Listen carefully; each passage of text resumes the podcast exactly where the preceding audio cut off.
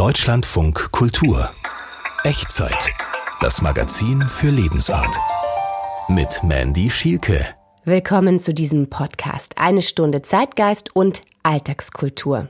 Die Extrawurst hat es uns angetan heute. Das, was aus der Reihe tanzt, irgendwie besonders ist, aber nicht unbedingt mit Verschwendung zu tun haben muss. Hören Sie mal.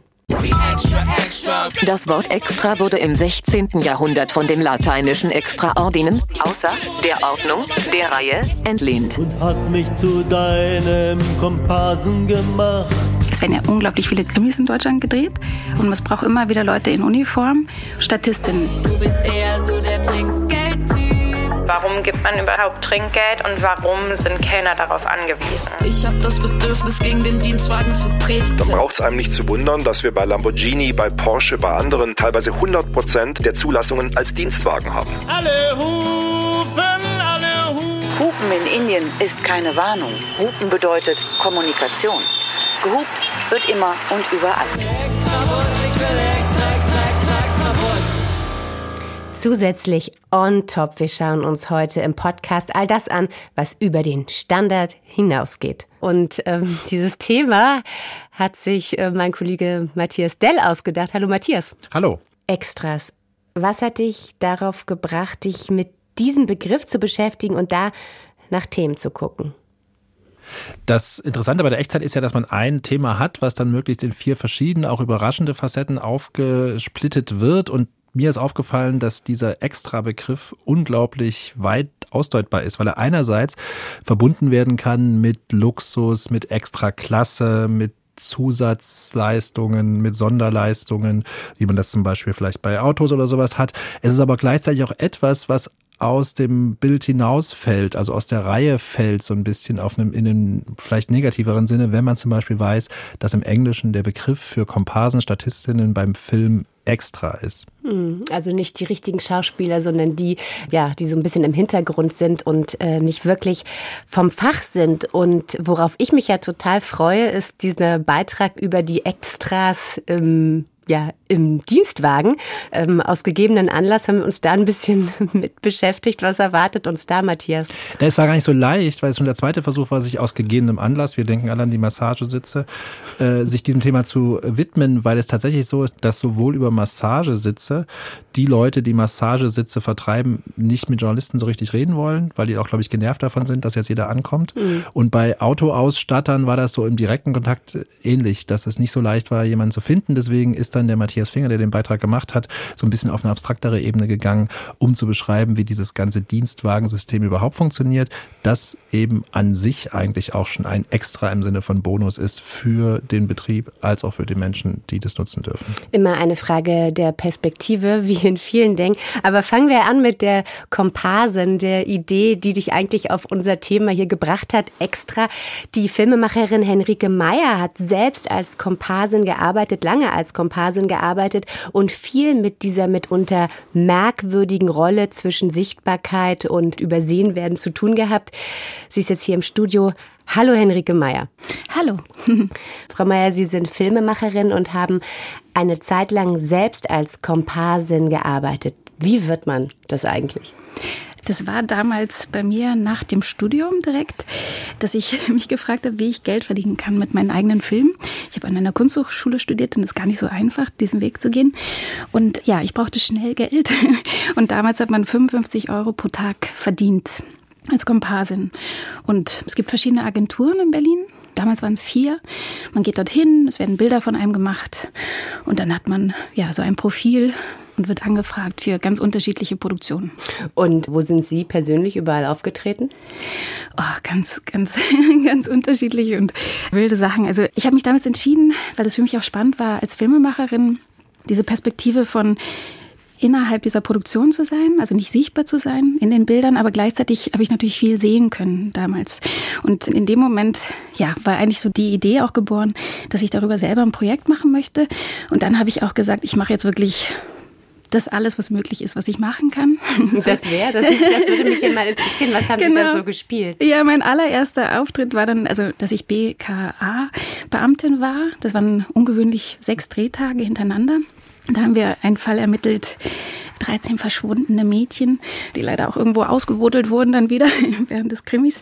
Danach, die nächste Sache war eine Sprechrolle. Mein erster Satz war super gerne. das war tatsächlich dann GZSZ als Friseurkundin okay. in einem Friseursalon. Kriegt man da extra was, wenn man auch was sagt als Komparsin? Genau, ja. Also das geht pro Satz ich weiß nicht, ob das 10 Euro waren. Okay. Genau. Ja. okay. Also versucht man doch etwas Sprechendes zu bekommen, wenn man in diesem Job unterwegs ist. Auf welche anderen Komparsen trifft man denn bei der Arbeit? Also mit welchen Leuten hatten Sie da zu tun? Sind das Menschen, die irgendwie selber Schauspieler werden wollen oder die gerne irgendwelchen Stars nah sein wollen? Klar, also das gibt es auch generell hatte ich so das Gefühl, dass es so ein Querschnitt eigentlich durch eine Gesellschaft ist, außer halt die ganz, ganz Reichen. so. Es sind viele RentnerInnen dabei, es gibt Studentinnen und dann wirklich ja viele Freischaffende, die sowas dazu verdienen. Es gibt viele KünstlerInnen, MusikerInnen mhm. und dann aber auch viele PolizistInnen. Das ist für die auch eine Möglichkeit, so Überstunden abzuarbeiten. PolizistInnen, um die Überstunden abzuarbeiten, das verstehe ich nicht genau. Es werden ja unglaublich viele Krimis in Deutschland gedreht und es braucht immer wieder Leute in Uniform Uniform.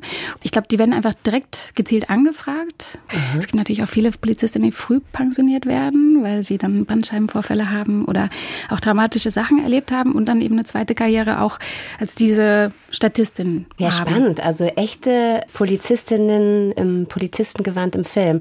Und Stammrollen. Gibt es das auch? Hatten Sie eine Stammrolle? Sie haben ja schon gesagt, als BKA-Beamtin ist man dann festgelegt auf dieses Metier?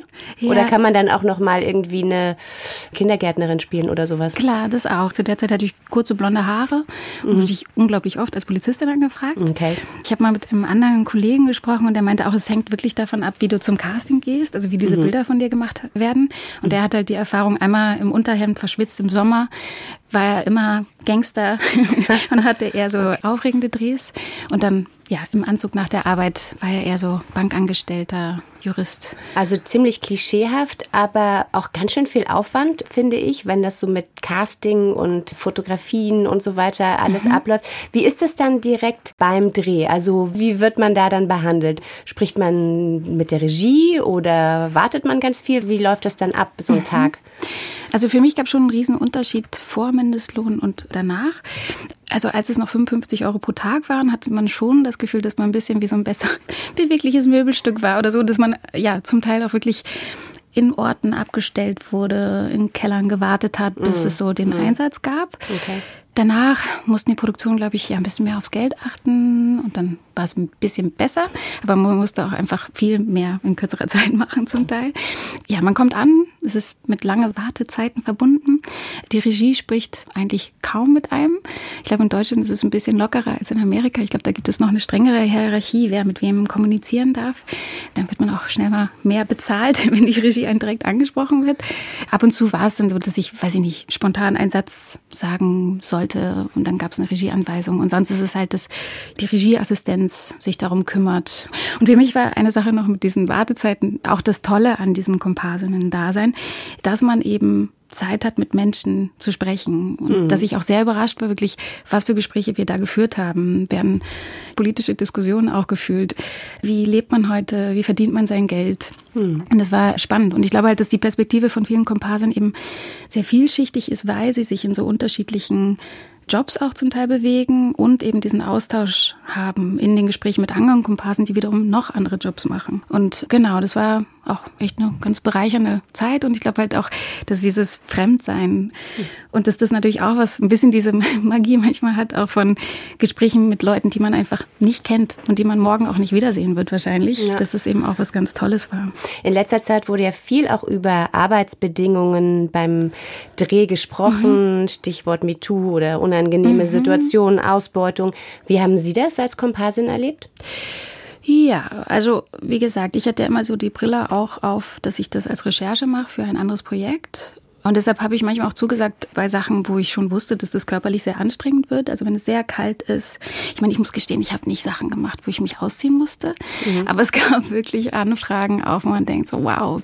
Also dass man eigentlich schon, ja, seinen Körper dann, ja, auch für nicht so viel Geld schon darbietet. So, Wollen Sie das okay teilen, was das für eine Situation beispielsweise war, dass man sich das mal vorstellen kann, was, wie, wie unangenehm sowas werden kann? Naja, also von bis, also halt, ich weiß nicht, ich will wahrscheinlich keine Namen nennen, aber also immer mit lustigen Anfragen irgendwie so, hey du, hast du Lust und Zeit, nächste Woche mitzumachen bei einem Spielfilmdreh? Wir suchen noch sexy Volleyballerinnen, ähm, möglichst leicht bekleidet und bla bla. Oder mhm. im Hintergrund für eine SM-Party brauchen wir noch. Da, da, da. Und wenn du im Vordergrund knutscht, kriegst du mehr Geld. Aber ja, ich habe das zum Glück jetzt nicht so oft direkt abbekommen. Klar gab es sexistische Sprüche, dass man auch kommentiert wurde, wie so, ah, heute haben wir mal schöne äh, Krankenschwestern hier im Angebot oder mhm. sowas. Oder halt auch, dass da Leute waren, die das Gefühl hatten, okay, das sind Frauen, die stehen nur an Kameras, die sie operieren müssen als Kamerafrauen. Und ich kann denen jetzt was erklären und gleichzeitig, ja, die auch berühren und keine Ahnung was. Und das ist natürlich so ein Moment auch, weil man so weit unten ist in dieser Hierarchie. Eigentlich möchte man sagen, halt, stopp und es ist aber auch schwierig. Sie haben es schon mehrmals erwähnt und das möchte ich natürlich jetzt auch noch fragen. Sie sind ja selbst Filmemacherin und haben Ihre eigene Arbeit als Komparsin, Sie haben es mehrmals gesagt, auch selbst als Recherche genutzt, eine Art Feldforschung für einen eigenen Film. Ihr neuester Film nähert sich der finalen Fassung, mhm. wenn ich richtig informiert bin. Wie haben Sie dieses Dasein oder diese Erfahrungen da verarbeitet? Ihre eigenen Komparsinnen-Erfahrungen? Mhm. Ja, also zum einen war es, dass ich tatsächlich immer ein Notizbuch dabei hatte und alles mitgeschrieben habe, was mir so passiert ist. Und dann habe ich das Bildmaterial auch gesammelt von mir als eben ja Polizistin, Krankenschwester, Soldatin und so weiter. Und das sind jetzt so Montagesequenzen geworden, die verbunden werden mit so einer Off-Stimme aus diesen Texten. Und dann geht es in dem Film nicht nur um diese Kompasseriewelt, sondern eben auch diesen Weg in so eine Arbeitswelt und eben auch die Frage, ja, wie man äh, heute Geld verdienen kann, wie man leben und arbeiten kann. Ja, viel Erfolg weiterhin und ja. Letzte Frage, was mich aber noch total interessiert, hat sich Ihr Blick auf Komparsinnen, wenn Sie selbst jetzt Filme im Kino oder im Fernsehen gucken, hat sich da Ihr Blick verändert? Äh, klar. Also ich glaube, so einen deutschen Tatort, Polizeiruf und so weiter kann ich kaum gucken. Also weil ich nur die Müllmänner und ja, Putzfrauen und alle möglichen Menschen im Hintergrund sehe, die ich alle natürlich irgendwie kennengelernt habe, weil es eben viele Leute gibt, die das ähm, hauptberuflich machen eigentlich. Mhm. Deshalb ist dieser Effekt, dass man sich nicht auf den Hintergrund konzentrieren soll, das funktioniert natürlich überhaupt nicht bei mir, weil mhm. ich die Leute eben kenne. Das heißt, Sie schauen dann auf den Hintergrund und das, was da wirklich gerade passiert, steht dann mal ja. ein bisschen im Hintergrund. Mhm. Henrike Meyer, vielen Dank für dieses interessante Gespräch und viel Erfolg für den eigenen Film. Ja, danke schön. Hier geht's um Extras, Zusätzliches und jetzt um Massagesitze und andere Dienstwagen, Sonderausstattungen. Der Dienstwagen, ein Privileg, klar, obwohl wir natürlich auch wissen, dass ein Dienstwagen nicht selbstverständlich gleich ein extra Luxusbonbon sein muss und in den meisten Fällen wahrscheinlich auch nicht ist, sondern einfach nur der Fortbewegung dient. Ich denke da an mobile Pflegekräfte oder Pizzaboten. Interessant dennoch, in die Kategorie Dienstwagen fallen hierzulande knapp 40 Prozent aller neu zugelassenen PKWs. Der Dienstwagen, das umstrittene Extra mit mitunter den vielen Extras Matthias Finger, hat sich das für uns genauer angeschaut. Panorama Schiebedach. Parkpaket mit Rückfahrkamera. Komfortfahrwerk mit Tieferlegung. Einstiegsleisten mit Schriftzug beleuchtet. Fahrersitz elektrisch einstellbar mit Memory-Funktion. Für die Sonderausstattung eines Dienstwagens der Oberklasse mit Extras wird schnell ein fünfstelliger Betrag fällig. Ja und? Arbeitnehmer alter Schule sollen sich dadurch von der Firma gehätschelt fühlen. Für uns liegt der Wert im Grunde darin, äh, dass wir äh, Mitarbeiter äh, am Markt überhaupt bekommen und die auch an uns binden können. Und dementsprechend ist der Firmenwagen eher ein Symbol für den Mitarbeiter, weniger für uns erklärt ein erfahrener Fuhrparkleiter. Mein Dienstwagen zeigt, wie wichtig ich bin. Allerdings verleiht so ein Gefährt nicht nur dem Fahrer Prestige, findet Motorjournalist Ulf Schulz. Naja, als Statussymbol verliert das Auto in unserer Gesellschaft zunehmend an Bedeutung. Und doch kann das Image des jeweiligen Autos auf das Ansehen der Firma einzahlen. So kann es sein, dass Erfolg auch durch die Wahl der Automarke und des Modells symbolisiert wird. Als Arbeitnehmer kann es sein, dass das jeweilige Auto für Bodenständigkeit, Nachhaltigkeit oder im Patriotismus zum eigenen Wirtschaftsraum steht. Trotz Mobilitätswende sind Firmenwagen immer noch begehrte Bonusleistungen, von denen Nutzer real profitieren. Der Arbeitnehmer versteuert den geldwerten Vorteil natürlich, aber der Reiz eines neuen Fahrzeugs ist natürlich genauso hoch wie die Unkompliziertheit, also im Service von der Werkstatt über Winterräder bis zu so einer möglichen Tankkarte. Das ist nicht nur wesentlich günstiger als die Anschaffung eines Privatfahrzeugs. Man würde vom eigenen Geld bei den Extras vermutlich eher sparen. Premium-Soundsystem mit 3D-Klang. Vier Zonen Komfort Klimaautomatik. Spurverlassenswarnung mit kamerabasierter Verkehrszeichenerkennung. Ionisator und Aromatisierung. Panorama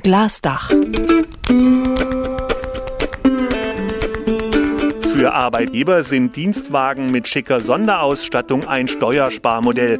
Je teurer, desto besser. Ein zusätzlicher Gewinn. Schließlich können die Kosten abgeschrieben und so an die Allgemeinheit ausgesourced werden.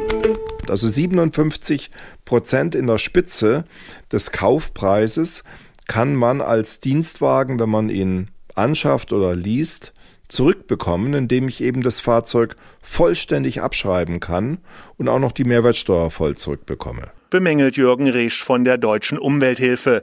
Dienstwagen sind für ihn versteckte Gehaltserhöhungen, auf die keine Sozialabgaben fällig werden dann braucht es einem nicht zu wundern, dass wir bei Lamborghini, bei Porsche, bei anderen Oberklassefahrzeugen 60, 80, 90, teilweise 100 Prozent der Zulassungen als Dienstwagen haben, als gewerbliche Zulassungen. Interieurleisten in Edelholzausführung, Esche, Maser, Graumetallic, offenporig. Aerodynamikräder mit 3D-Glanzschliff. Diamond Surround Soundanlage. Kristallscheinwerfer. Zweifarblackierung mit abgesetzter Shoulderline. Allerdings hat der Sonderausstattungswahn Grenzen. Firmenwagen sollen seriös erscheinen. Noch einmal der Fuhrparkleiter. Wir haben Begrenzungen äh, in den Farben. Knallrot äh, ist nicht erlaubt oder auch ein richtiges Gelb äh, ist auch nicht erlaubt. Also dort gibt es Begrenzungen. Wir haben Begrenzungen im CO2-Bereich. Wir haben auch Kilowattbegrenzungen. Also es ist nicht bis unendlich. Es geht schon ziemlich weit, aber nicht bis ins Unendliche. Die Automobilindustrie argumentiert, der Anteil von Oberklassefahrzeugen unter den Dienstwagen läge nur bei 1,4 Prozent. Motorjournalist Ulf Schulz. So eine Dienstwagen werden halt auch kürzer gefahren, als Beispiel zwei, drei Jahre. Und ähm, natürlich werden dann wieder neue Autos produziert und man kauft halt wieder ein neues Auto. Das ist natürlich gut für die Wirtschaft.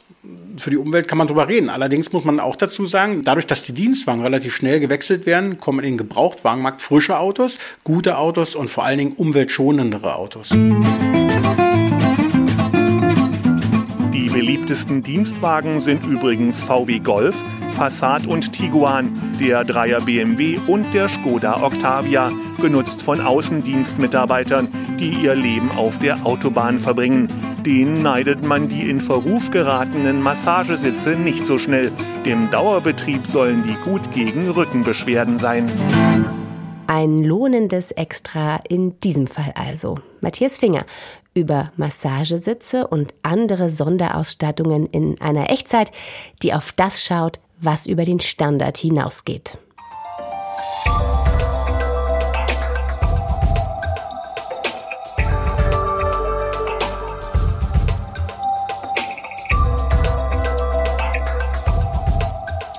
Für Menschen in Serviceberufen in der Gastronomie etwa ist das Extra, das Trinkgeld zumeist eine ziemlich wichtige Sache, um den Verdienst aufzubessern oder zumindest eine angemessene Entlohnung für die geleistete Arbeit zu erreichen. Jetzt in Zeiten von mehr als 10 Prozent Inflation wird das Geld nun verständlicherweise gut zusammengehalten, Ausgaben reduziert, auf Extras im Alltag verzichtet. Wie sieht's da mit dem Trinkgeld aus? Das haben wir uns hier in der Echtzeit gefragt. Katharina Kühn hat für uns recherchiert. Hallo Katharina, wie steht's ums Trinkgeld? Hallo. Ja, man hatte im Sommer schon den Eindruck, dass die Deutschen gerade weniger Trinkgeld geben. Da gab es eine Debatte darüber und einige Lokalmedien haben auch dann tatsächlich nachgefragt und ein paar Wirte oder Kellner haben dann auch gesagt, dass es gerade weniger Trinkgeld gibt. Aber ich habe auch Jonas Bohl von der Gewerkschaft Nahrung Genuss Gaststätten gefragt. Die vertreten zum Beispiel Arbeiterinnen und Arbeiter des Gastgewerbes. Unsere Mitglieder berichten, dass sie heute mit deutlich weniger Trinkgeld auskommen müssen als früher. Das hat bereits sich in der Corona-Krise so entwickelt, als sie mit weniger oder auch gar keinem Trinkgeld auskommen mussten und hat sich jetzt noch einmal zugespitzt in Zeiten von Rekordinflation, Rekordpreisen in den Supermärkten, an den Tankstellen bleiben viele Gäste zu Hause und diejenigen, die kommen, die sparen dann eben beim Trinkgeld. Trinkgeld so eine Form der Wertschätzung eigentlich für den Service, aber es gibt auch immer wieder so bestimmte Tricks und Tipps, die so rumgeistern, wie man irgendwie als Servicekraft selbst dafür sorgen kann, dass Leute sich auch dazu bereit erklären, indem man zum Beispiel den Gast berührt, die Hand auf die Schulter legt. Was gibt's da sonst noch so für Anekdoten, Katharina? Ja, Sascha Hoffmann kann dazu was sagen. Er ist Professor für Betriebswirtschaft an der Hochschule Fresenius in Hamburg und er hat wissenschaftlich sich angeguckt, wann Gäste eines griechischen Restaurants wie viel Trinkgeld geben. Und zwar abhängig davon, wann der Uso aufs Haus kommt. Also zum Essen, zur Rechnung oder nach dem Bezahlen. Das heißt, während des Bezahlvorgangs gab es noch keinen Uso. Wenn es keinen Uso gegeben hat, gab es ja die geringsten Trinkgeldhöhe, dann haben die Kunden im Schnitt 7,1 Prozent gegeben. Und wenn es ein Uso zum Essen gegeben hat, dann waren es 7,8 Prozent. Und wenn der Uso unmittelbar beim Abkassieren gegeben worden ist, dann haben die Gäste sogar im Schnitt 8,6 Prozent Trinkgeld gegeben. Das ist jetzt wahrscheinlich für viele nicht so überraschend, aber hier wurde es eben direkt vor der Corona-Pandemie eben wissenschaftlich bestätigt. Und dann gibt es tatsächlich noch weitere Studien, wie das Verhalten der Kellnerinnen und Kellner das anschließende Trinkgeld beeinflussen kann. Und zwar geht es damit los, dass es hilft, wenn man sich mit Namen vorstellt den Gästen. Ein anderer Effekt ist, wenn Sie den Gästen nochmal gratulieren, beglückwünschen zu der guten Wahl des Essens, was dann aus der Speisekarte jemand ausgewählt hat.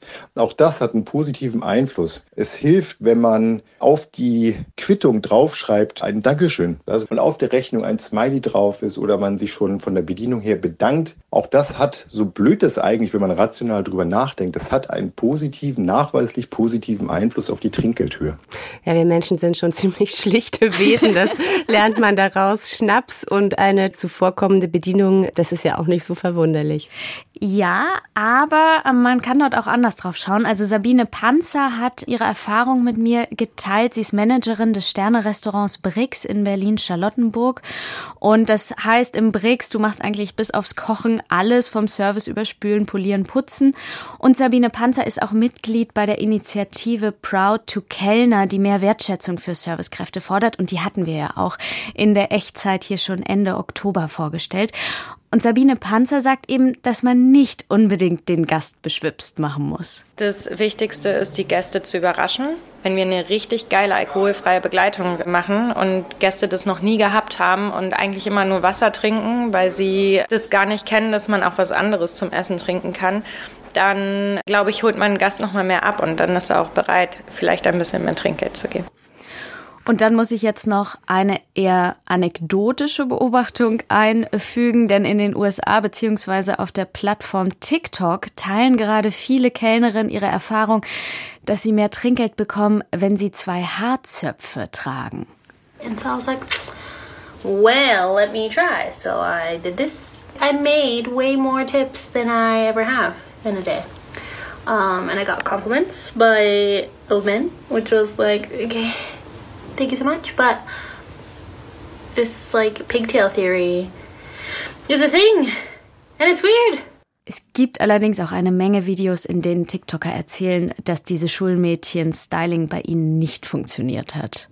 Ja, das beruhigt mich jetzt auch so ein bisschen. Ich glaube, auch in dem äh, Sterne-Restaurant von Frau Panzer in Berlin-Charlottenburg würde das im Zweifel nicht so wahnsinnig gut ankommen. Aber ja, wie sieht's denn sonst aus mit dem Trinkgeld? Das ist ja nicht nur so etwas, wo Servicekräfte im Restaurant vielleicht auch darauf angewiesen sind, ich habe es erwähnt, sondern auch beim Friseur, im Kosmetikstudium, im Hotel. Es gibt so viele im Taxi, so viele Orte, wo Trinkgeld eigentlich zum guten Ton gehört. Wie sieht's da aus? Nicht so gut. Da gibt's auch Zahlen, die sind ganz interessant, auch wenn es eine Werbeaktion ist. Die Alkoholmarke Jägermeister hat nämlich eine Kampagne gestartet, in der sie dazu aufruft, eben allen Servicekräften der Ausgehindustrie Trinkgeld zu geben. Also Taxifahrern, Toilettenfrauen und Männern, Barkeepern. Und Smudo von den Fantastischen Vier ist auch dabei. Trinkgeld gehört dazu. Unterstützt alle, die das Nachtleben möglich machen.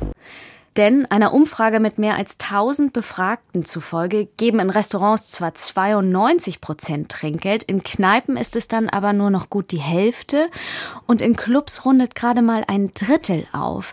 Also vielen ist gar nicht bewusst, dass diese Servicekräfte ja meistens auch kein gutes Gehalt bekommen. Ja, da bleibt natürlich die Frage, ob so eine freiwillige Spende, ob das Trinkgeld überhaupt die Basis oder zumindest ein wichtiger Teil in der Bezahlung von Servicekräften sein sollte oder ob da nicht irgendwie an anderer Stelle vielleicht geschraubt werden müsste, um diesen Beruf auch attraktiver zu machen. Absolut. Also Sabine Panzer vom BRICS hat auch nochmal den Punkt angebracht, warum wir überhaupt prozentual Trinkgeld geben.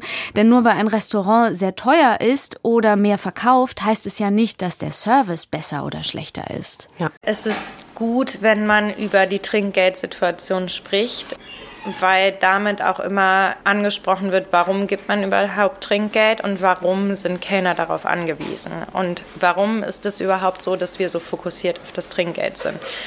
Ich glaube, es ist immer ein negativer Aspekt, sich über Trinkgeld zu definieren und zu sagen, ich habe nur guten Service gemacht, wenn ich gutes Trinkgeld bekomme. Aber es ist natürlich ein wichtiger Teil in unserem Job. Wobei ich auch glaube, dass wir davon weg müssen, dass wir sagen, wir brauchen das Trinkgeld, um überleben zu können. Im BRICS ist übrigens laut Panzer das Trinkgeld nicht zurückgegangen. Nichtsdestotrotz fordert die Gewerkschaft NGG, dass das Trinkgeld eben in Zukunft eine weniger wichtige Rolle spielt und eben einfach die Löhne angehoben werden. Das können wir nur unterstützen. Fakt ist ja, dass viele Servicekräfte in der Gastronomie in der Corona-Zeit gekündigt haben und nun etliche Restaurants händeringend Personal suchen, weil das Personal, was in Corona-Zeiten abhanden gekommen ist, nicht zurück will. Ja, so oder so muss sich in der Branche was ändern und für mehr Wertschätzung für Servicekräfte setzt sich übrigens die Initiative Hashtag Proud to Kellner ein. Katharina, du hast es erwähnt, wir haben hier in der Echtzeit kürzlich mit Juliane Winkler ein geführt. Sehr zu empfehlen, finden Sie unter Echtzeit auf deutschlandfunkkultur.de. Katharina, vielen Dank für das Gespräch. Gerne. Ja, Matthias, und jetzt zum Schluss haben wir uns die Frage gestellt, was passiert eigentlich, wenn das Extra, das, was eigentlich herausgehoben ist, nicht der Standard ist, wenn das plötzlich gar nichts Besonderes mehr ist, weil es alle machen. Was passiert eigentlich dann mit dieser Wahrnehmung dieses Begriffs Extra? Und da schauen wir gleich nach Indien. Genau, da hat nämlich die AD-Korrespondentin Silke Dietrich schon länger auch in mehreren Städten beobachtet, aufgenommen, wie viel Lärm natürlich dort mit der Hupe gemacht wird im Straßenverkehr. Das Hupen hat eine ganz andere Funktion, als man das vielleicht in Deutschland kennt, wo das irgendwie ein Warnsignal ist oder auch vielleicht so ein Erregungssignal. Dort ist es viel, viel gebräuchlicher, was natürlich genau den Effekt hat, dass das, was außer der Reihe steht, nämlich das besondere Signal, gar nicht mehr als besonders wahrgenommen werden kann, also irgendwie feiner gehört werden müsste, anders kodiert ist, okay. weil es diese Besonderheit nicht mehr hat. Und deswegen gibt es jetzt auch da, davon handelt der Beitrag, Versuche, das irgendwie so ein bisschen einzudämmen. Auch vielleicht, damit die Warnwirkung wieder funktionieren kann. Mhm. Und das extra auch eigentlich die Wirkung wieder bekommt, die ursprünglich dem Ganzen zugedacht war. Ja, und was Silke Dietrich da herausgefunden hat, hören wir jetzt. Ein ganz normaler Tag auf einer Hauptstraße in Mumbai. Oder in der Altstadt von Varanasi. Oder hier. In einer echt kleinen Gasse in Neu-Delhi. Es klingt nach Notfall. Es ist absoluter Alltag. Hupen in Indien ist keine Warnung. Hupen bedeutet Kommunikation. Einige Lastwagen haben hinten in geschwungenen Buchstaben sogar noch stehen. Bitte Hupe. Es geht darum, lautstark anzuzeigen, dass ein Wagen nun überholen will, von rechts oder von links kommt, abbiegen will. Gehupt wird immer und überall. Mofas, Busse, Autos, sie machen sich gegenseitig auf sich aufmerksam oder hupen, damit Fußgänger, Radfahrer oder Rikscha-Fahrer zur Seite springen. Warum das so ist? Die Inderinnen und Inder würden antworten, es gehöre zu ihrer Kultur. Das sagt Sima Malhotra.